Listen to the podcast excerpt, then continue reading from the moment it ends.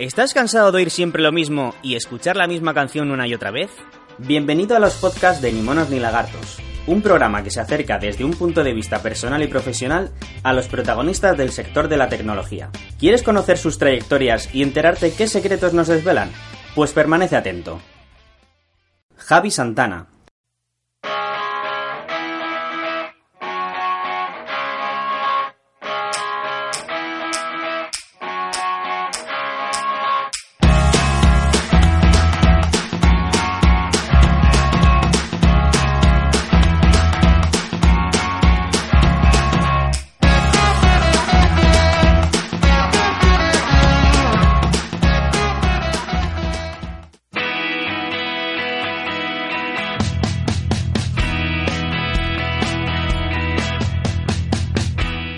Nuestro cuarto episodio de Ni Monos ni Lagartos comienza aquí, en la oficina de Carto de Madrid. He quedado con Javi Santana, que es eh, el CTO de esta empresa, que ha recibido más de 30 millones en rondas de inversión y trabaja con clientes como, o ha trabajado con clientes como Wall Street Journal, la NASA o Google. ¿Qué tal, Javi? Muy bien, ¿tú? Muy bien. Me alegro. Vamos, ¿Te parece? Venga, vamos Venga. para allá.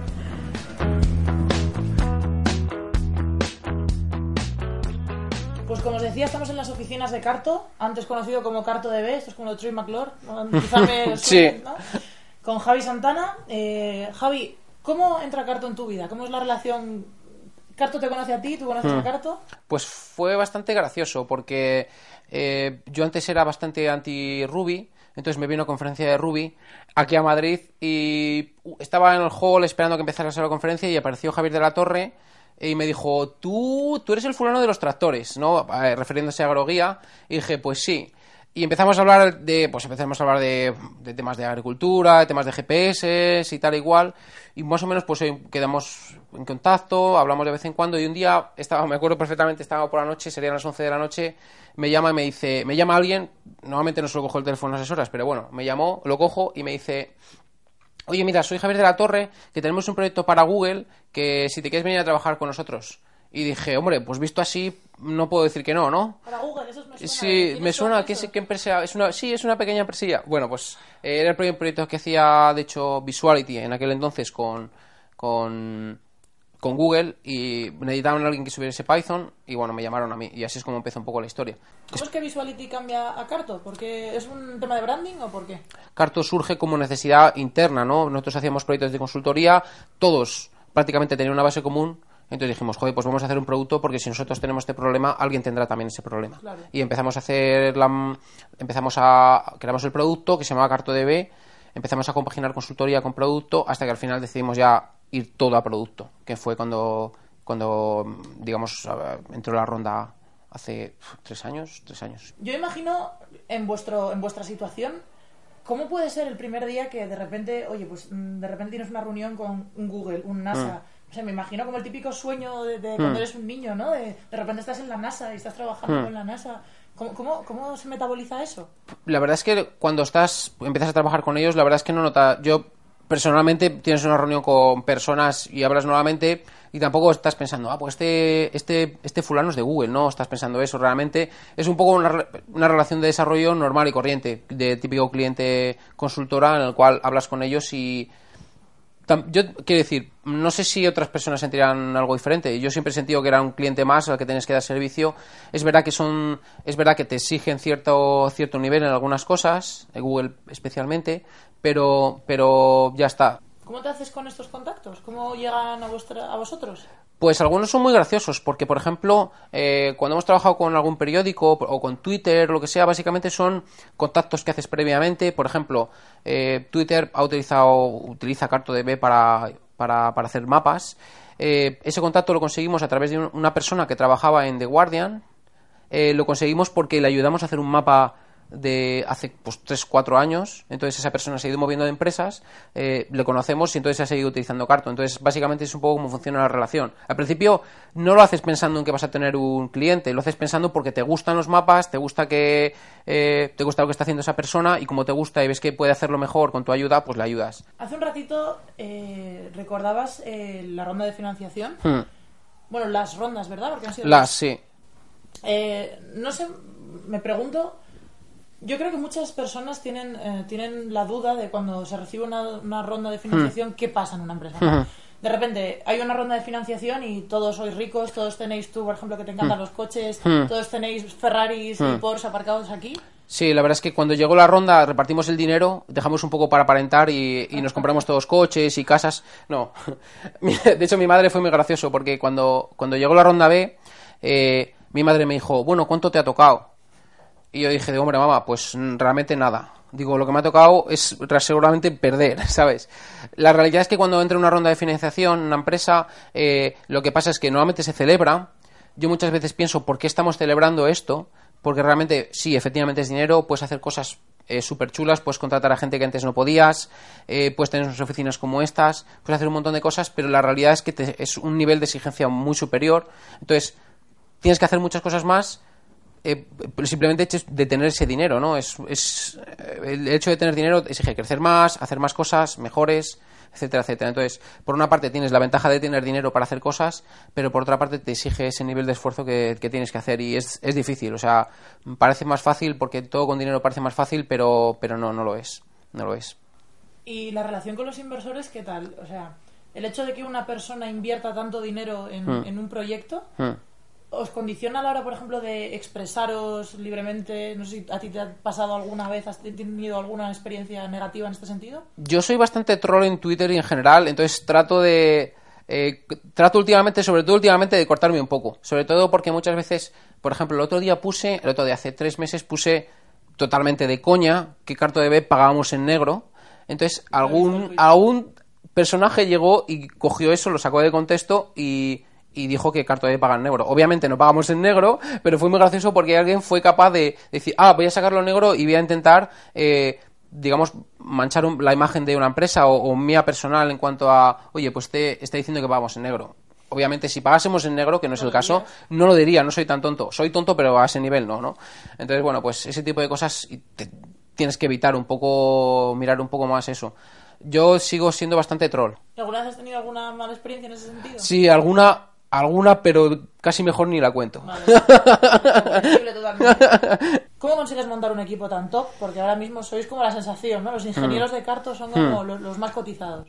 Pues fuimos a Twenty y lo robamos todos. No, la realidad es que no. De hecho, bastante, de hecho me han troleado bastante, bueno, sobre todo últimamente, este último año, eh, nos han dicho que hemos robado mucho a Twenty y tal. La realidad es que no. La realidad es que, eh, siendo sinceros, o sea, Twenty, el equipo que montó fue muy top, eh, de los mejores. Bueno, ahí está a la vista. Eh, y luego la gente tiene un ciclo y luego la gente se va a otras empresas. Entonces, bueno, por suerte, tenemos la suerte de que tenemos mucha gente de Twenty, mucha otra gente de otras empresas. Luego también tenemos eh, gente que entró, ha entrado de becarios que son muy buenos. O sea, te vas encontrando con una serie de, de gente que ves que son buenos y, digamos, los quieres en tu equipo, los mantienes, etcétera, etcétera. Entonces, básicamente, lo- nosotros no hacemos nada especial. Por suerte, como Carto tiene bastante buena fama, eh, nos llega bastante gente, etcétera, etcétera. Entonces, ahí hemos tenido muy, muy, muy, mucha, mucha suerte. ¿Cuáles son los, de- los retos, a lo mejor, que, que os, os enfrentáis en- a nivel tecnológico aquí en Carto? Parece, al, al principio cuando parece que cuando lo miras desde fuera parece que el reto, guau, pues trabajar manejar un montón de datos, manejar ese tipo de cosas. Al final la realidad es que nuestro reto tecnológico es que las cosas funcionen bien y, y siempre funcionen, que parece una tontería, pero cuando trabajas de, de cara al mundo enterprise, el mundo enterprise es muy exigente en cuanto a esto tiene que funcionar muy bien, tiene que estar siempre funcionando. Entonces, es uno de los retos tecnológicos es hacer que funcione bien. Entonces, que funcione bien en todas las condiciones. Digamos, estamos en un punto en el cual ya, hemos, ya tenemos una tecnología más o menos madura, tenemos que seguir innovando a nivel técnico, pero la- el mayor reto de la empresa ahora mismo es seguir creciendo a nivel de, a nivel de clientes, eh, conseguir mejores y mayores clientes, etcétera, etcétera, digamos que utilicen para cosas, intentar conseguir más valor. Hablando de la gestión de grandes datos, la semana que viene, esto se Hmm. está grabando a finales de, de octubre en Madrid, la semana, que, la semana que viene vais a tener bastante jaleo con las elecciones de USA, ¿verdad?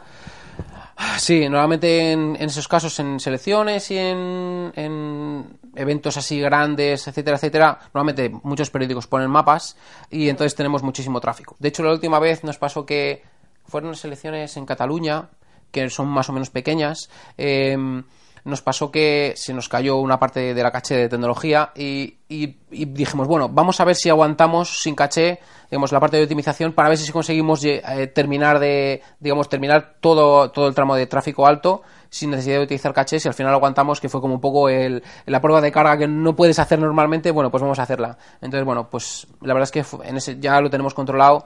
Y, pero eh, sufrimos, ¿eh? Para llegar ahí hemos sufrido bastante. Ha habido noches aquí de pasarlas muy, de pasarlas muy mal. No lo creo. ¿Cómo entronca esto con Agroguía? ¿El futuro de Agroguía con el futuro de Carto? Ahora, la, la verdad se ha dicho, Agroguía es un proyecto que es- no es, obviamente no es tan grande como Carto y además tiene un poco una filosofía diferente. Agroguía empezó como un proyecto muy, muy, muy pequeñito eh, y quisimos mantenerlo como un proyecto muy, muy pequeñito y de hecho sigue siendo pequeño. Seguimos facturando, seguimos teniendo clientes, pero no tenemos la, no queremos crecer exponencialmente como crece una startup. Lo utilizamos más como algo, un proyecto de andar por casa pequeñito que nos divierte y, y creo que lo vamos- y creo que quedará así. Tendrás que enfrentarte muchas veces al típico comentario cuñado, ¿no? Del PER, las subvenciones y tal, ¿no? Sí, el mundo de la agricultura es muy curioso porque la visión que tiene la gente de fuera es muy es lo que comentas, pero la realidad es que luego los avances tecnológicos y lo puestos que están los agricultores es bastante, o sea, es bastante interesante. De hecho, eh, ahora que hay coches que van solos, eh, por ejemplo los Tesla, que intentan ir solos, no, pero hay, hay coches que realmente van solos y que es muy, estará muy de moda.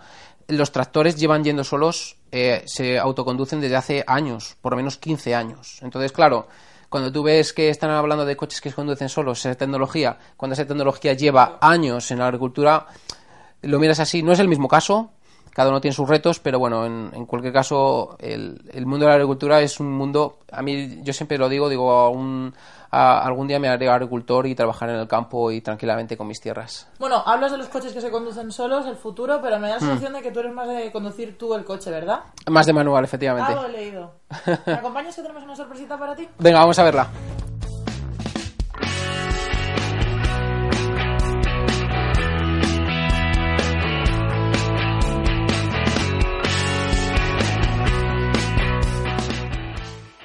Bueno, buenos días, Javi. ¿Qué te parece el sitio al que, al que te hemos traído? Ah, Pues la verdad es que bastante, bastante bien, me gusta bastante.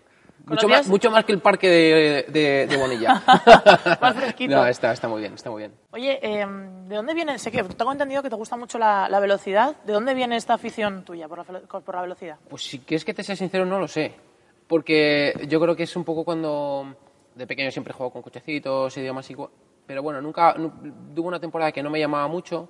Luego entre mi hermano y yo empezamos a empezamos a cuando ya me saca el carnet de conducir, etcétera, etcétera, empiezas a mirar coches, empiezas a hacer un poco el cabras y luego esto va yendo a peor y a peor y, sí, y sí, nu- nunca va mejor. Y em, quedas con tu hermano normalmente para correr, ¿no? quedo con mi hermano para correr. Mi hermano es mucho más quemado que yo, se lo, lo tengo que decir, él es mecánico y tiene un, se- al principio empezó pues, lo típico de mecánica, etcétera, etcétera, luego empezó a meterse un poco más en temas de competición, eh, ahora, ahora hace reprogramaciones de coches, hace el mismo electrónica, o sea que, que, digamos, sabe un poco de qué, de qué va la historia. Y corremos amateur, tenemos un, un coche para, preparado para ir a circuitos y demás, y bueno, vamos pues regularmente cuando no hace mucho calor. Ah, tú hablando de circuitos, eh, he visto que tienes el de Nürburgring, ¿puede ser? En una aplicación que, que hiciste. Mm. Sí. ¿Qué fue esta aplicación que, o qué es? Porque no sé si todavía sigues con este proyecto. Sí, es una como empezamos a como vamos a circuito de vez en cuando y bueno, también como trabajo en carto y me gustan bastante los mapas, pues dije, pues voy a hacer una aplicación que recoja tiempos y además recoja información del coche, pues tipo pues eh, información de GPS, información de, de digamos de qué es lo que está pasando en el coche, etcétera, etcétera. Digo, pues voy a hacer una aplicación, ya que bueno, ya que programo un poco aunque sea, digo, digo voy a hacer una aplicación y empecé a creamos la aplicación y básicamente se la puse a tres o cuatro amigos y algunos, bueno, algunos han ido a Nürburgring, otros tienen circuitos en Estados Unidos y van también. Entonces, bueno, pues tengo información de diferentes circuitos y, y demás. De momento es más, más para divertirme. Eh, ¿Cómo fue este paso de Valladolid a, a Madrid, Javi? Pues est- estaba, la verdad es que estaba trabajando, llevaba, ¿cuántos años? Cuatro, tres y pico años trabajando en remoto. Trabajar en remoto tiene sus ventajas, pero también tiene muchos inconvenientes, especialmente si estás gestionando gente. El equipo de Carto ya empezaba a ser grandecito, ya empezamos a tener veintitantas personas en el equipo de, de producto, ya empezaba a ser muy, muy complicado hacerlo en remoto, entonces decidí venirme, bueno, más, sobre todo a nivel personal más que profesional. A nivel profesional lo pedía, ¿no? Pero a nivel personal también era un momento que eh, me pedía cambiar de ciudad, porque vivía en un pueblo lejos de, bueno, lejos de Valladolid, a 10, 15 kilómetros de Valladolid, que no había nada. Entonces, al final también te pide un poco el cuerpo un poco de marcha, ¿no? Te pide venirte a Madrid, que hay un poco, tener un poco de movimiento, ver a gente, sobre todo ver a gente, porque había, había semanas que te pasabas que no veías a nadie. Como no vienes a Madrid esa semana o lo que sea, te puedes pasar, te puedes pasar toda la semana viendo, pues veías la oveja pasar del pueblo, el perro del vecino, y bueno, y saludabas al vecino cuando salía a atender, que básicamente eso era mi vida social en aquel momento. Bueno, y sobre todo veías al panadero también, que sé que tienes una historia ahí con el panadero. ¿Qué es esto? Realmente sigo pensando que los negocios tradicionales de toda la vida es a donde voy a, es el futuro, ahí es donde voy a ir. Qué paradójico que, que, el CTO de una empresa súper moderna y mm. súper famosa eh, acaba de decir esto, que, quiere tirar a los negocios de toda la vida. a mí me hace gracia porque, me hace gracia porque el panadero de mi pueblo, eh, yo cuando iba a comprar pan, pues me acuerdo un día que me dijo, bueno, ya como que se despedía, digo, ¿pero por qué te despides? Dice, no, es que ya me voy a jubilar. Y digo, ¿pero cómo que te vas a jubilar? Pero si eres súper joven.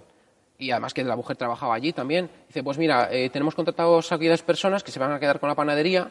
Entonces, eh, dice, yo ya he ganado dinero suficiente, ahora me voy a vivir la vida. Y yo le dije, digo, esto es lo que yo quiero hacer de mayor. es lo que quiero hacer. Siempre hacemos la coña a la empresa cuando tenemos algún problema de, yo qué sé, se cae algo, tenemos algún problema que resolver que es difícil Siempre decimos, bueno, yo voy montando la panadería, ¿quién se viene a, quién se viene de tender o quién se viene de amasar? ¿Sabes? Un poco la chicoña que tenemos allí en, el equipo técnico. Oye, y en Valladolid, eh, ¿ya tenías experiencia previa montando, eh, bueno, emprendiendo, ¿no? La mm. palabra, el buzzword, la palabra mm. mágica que utiliza todo el mundo ahora. Mm. ¿O estabas trabajando para otros clientes? Hace, ¿hace cuánto? 11 años ya yo hice mi proyecto de fin de carrera, hice Teleco, hice mi proyecto, de, mi proyecto de fin de carrera como, bueno, pues como todo el mundo tienes que hacer un proyecto. Entonces yo dije, vi por casualidad que había una propuesta que era hacer temas de agricultura. Mi familia todos son agricultores. Dije, va, pues voy a hacer algo de agricultura, ¿no? Y empecé, empecé haciendo pues un proyecto de agricultura, era realmente era un tema muy técnico relacionado con, relacionado con cómo guardar cierta información de GPS. Y me di cuenta cuando acabé el proyecto que perfectamente lo que había hecho, partes que, de lo que había hecho perfectamente podrían, podrían venderse. ¿Ese fue el germen de agroguía? Eso, eso era agroguía, claro. me pasó además una cosa muy curiosa y es que, eh, como era algo tan novedoso, me llamó una revista de agricultura y me dice, oye, ¿te podemos publicar un artículo? Digo, pues claro, claro que podéis. Me mandas algo de información, me hicieron una entrevista, yo tenía, no tenía ni puñetera idea de nada. Entonces me publicaron un artículo en la revista y puse en el teléfono de contacto y aquel día me acuerdo que llegué a casa, me puse a llorar porque no, no pude parar de... O sea, según colgaba el teléfono me llamaban. Y ya era, ya llegué a casa, pero además lamentable. Me puse a llorar allí, a apagar el teléfono y digo, no quiero contestar más el teléfono nunca más. Qué bueno. Sí, fue increíble aquello. La verdad es que fue la típica cosa que dices, morir de éxito, ¿no? Aquel día, aquel día sí que fue morir de éxito. Oye, ¿cuándo te empezó a picar la, la informática, el código? ¿De teleco a código? Yo empecé de pelacables y, al final, viendo un poco, seguí siguiendo haciendo por mi cuenta agroguía, en ese momento estaba haciendo agroguía, y me di cuenta que me gustaba mucho más la parte de desarrollo que la parte de, pelar cables. Y dije, va, pues voy a dejar de pelar cables y me voy a meter a... Pero fue un poco transición, un poco natural, no sé. Me gustaba más, empecé a hacerlo y aquí estamos. Eh, he visto que has tocado JS, Ruby. Hmm. ¿Cuándo vas a hacer algo de verdad, como Java, algo serio? Pues algo de back, de verdad. Está bien que preguntes. Si una empresa dice algo de Java, y por, aquel, por aquel momento no me gustaba, digo, Java, esto, esto es un coñazo, esto es malísimo. Y luego, con el cabo de los años, te das cuenta que los de Java tenían razón. Porque te, das, te vas dando cuenta que todas las tecnologías van haciendo exactamente lo mismo que hacía Java como hace 10 años o 15 mm. años. Bueno, pues todo el mundo va haciendo lo mismo, se van encontrando los mismos problemas y van convergiendo a la misma cosa. Ahora más o menos es estable y funciona bien, pero cuando nosotros empezamos a utilizarlo que maldito el momento en que empezamos, eh, era una plataforma súper inestable, llena de bugs, pero claro, había gente que le defendía capa y espada. Claro. Pero bueno, yo entiendo que tú tienes que adherirte a algo, es lo que tú, lo que tú conoces y lo que tienes que defender. Te hemos visto en un montón de, charlas, Javi. Yo no sé si tu rol de, speaker, por decirlo de alguna forma, viene condicionado por ti o por el cargo que ocupas en Carto que tienes que hacerte más visible. Hmm. Siempre ha sido así, ¿no? Pues la verdad es que una vez, me acuerdo cuando me llamaron para dar la primera charla, entonces fui, me la, grabaron la charla de hecho, y dije, no vuelvo a dar una charla en mi vida. Esto es lo más lamentable, o sea, nunca he hecho nada tan mal, creo. O, a lo mejor sí que lo hago tan mal, pero no me graban, entonces no me doy cuenta. Pero dije, no vuelvo a ir, pero parece que es el que a la gente le gustó y entonces a, a mí simplemente me llaman. Realmente no me gusta nada, porque me parece que luego fatal. Me parece que hablo súper rápido, me parece que meto muchas coletillas, me parece que soy un desastre. Y, y, de hecho, hay una cosa graciosa. Al principio hacía las charlas todo solemnes y, y utilizaba ahí las típicas slides de puta madre y tal. Y luego me dijeron, oye, tío, ¿por qué no hablas como eres tú de verdad de la calle? Y digo, bueno, pues voy a empezar a hablar como soy yo. Y entonces empecé a funcionar mejor porque la gente se reía. Claro. Entonces ya últimamente, en vez de intentar hacer charlas, intento hacer casi chistes, uno detrás de otro. y de hecho, en la, en la última la Conf, que digo, bueno, vamos a hacerlo un poco divertido porque si no el tema va a ser muy, muy peñazo. O sea, porque el tema de Enterprise Software es peñazo, no te imaginas qué nivel. Y, y digo, bueno, voy a hacer un poco de cachondeo aquí, porque bueno, y la verdad es que debe gustar, porque al Sí. final hicieron, votaron y, y he salido el que, sorprendentemente, el que más, el que más, ha- la charla que más ha gustado. Que le agradezco a la gente, agradezco a la gente que, que me votó, pero vamos, que no es algo que a mí realmente no me gusta, me parece un peñazo tener que preparar charlas y demás, y luego muchas veces te parece que vas diciendo obviedades. Bueno, eh, una de las, mencionabas la Tarugo Conf, Hmm. eh, también tú, recuerdo que la charla de Molpe, por ejemplo, bueno, todas ellas fueron geniales, la de bueno, Hmm. Sí, Galindo, muy la de la todos verdad. Hmm. ellos, pero la de Molpe fue como un poco, yo soy Espartaco, ¿no? De repente todo el mundo empezó a ponerse de pie, yo también tengo un hijo, Sí, no sé qué. Eso- Eh, eso estuvo muy bien, sí. Sí, la, la de, la de Molpe sí que lo recuerdo. Precisamente Molpe y Bonilla, eh, mira que bien me ha venido para hilar la siguiente que te iba, que te iba a preguntar. Molpe, Bonilla, Dolara, bueno, viejos conocidos de, Hmm. de- de este círculo, han estado ahora corriendo la de la maratón de, de Bilbao.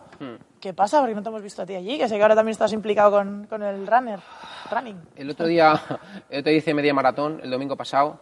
eh, no vuelvo, o sea, una y no más. De esto que dices, ah, pues de esto, ah, qué esfuerzo personal, voy a hacer aquí un esfuerzo personal a correr esta media maratón, no sé qué. Buah, esto es un infierno. Y la gente que hace, le dije a Bonilla, antes estaba hablando con, por Slack con él, le dije, digo, ayer, digo, estáis como una cabra. Totalmente. Digo, por si 20 kilómetros es un aburrimiento que flipas, no te digo nada, 40 kilómetros, ¿sabes? Cuatro horas ahí, digo, estáis pero como una cabra. Yo no lo entiendo. O sea, correr 10 kilómetros esto, pues bien, oye, ¿sabes? No engordas, etcétera, etcétera, y ya está. Pero más que eso ya es vicio. Yo también es lo pienso, sí. Es vicio. Bueno, pues si te parece podemos darnos una vuelta en el Tesla, que sé que te encantan los Teslas, ¿verdad? Bueno, en realidad es que no. me encantan, me encantan los No, Teslas. la verdad es que troleo mucho a Tesla, troleo mucho a Tesla, pero no porque no... Realmente no es que no me gusten los Tesla. Como, como coche, el, el tema, el concepto de eléctrico, que el software se- te- tome, digamos, un papel relevante, etcétera, etcétera, además me parece, me parece lógico, me parece el camino a seguir. A mí lo que realmente me fastidia es toda esa horda de gente ahí diciendo, Tesla, qué bueno eres, tal cual, que mucha gente realmente no tiene ni carnet de conducir, realmente sabe nada de nada. Entonces dices, ¿pero qué coño estás diciendo, tío? Si, si no has montado un coche en tu vida, si lo más que has utilizado ha sido el metro. Dices, ¿qué dices? Bueno, pues nada, ya, como ya sabemos cómo suele ser esto de escupir hacia arriba, ¿no? Ya te veremos en Tesla próximamente. es muy posible. De Tesla. No, no, no, no, no. No, es muy posible que algún día me veáis en un coche eléctrico. Pero bueno, espero que sea dentro de mucho y ya nadie se acuerde. Y en un meme, ¿no? Sí. Bueno, Javi, pues muchas gracias por, por este tiempo que has invertido con nosotros, tanto en la OFI como aquí. Muchas gracias a vosotros por, eh, por el tiempo. Espero que os guste. Espero que, os- espero que no haya troleado mucho. espero que os haya gustado. No, hombre, siempre un placer hablar contigo.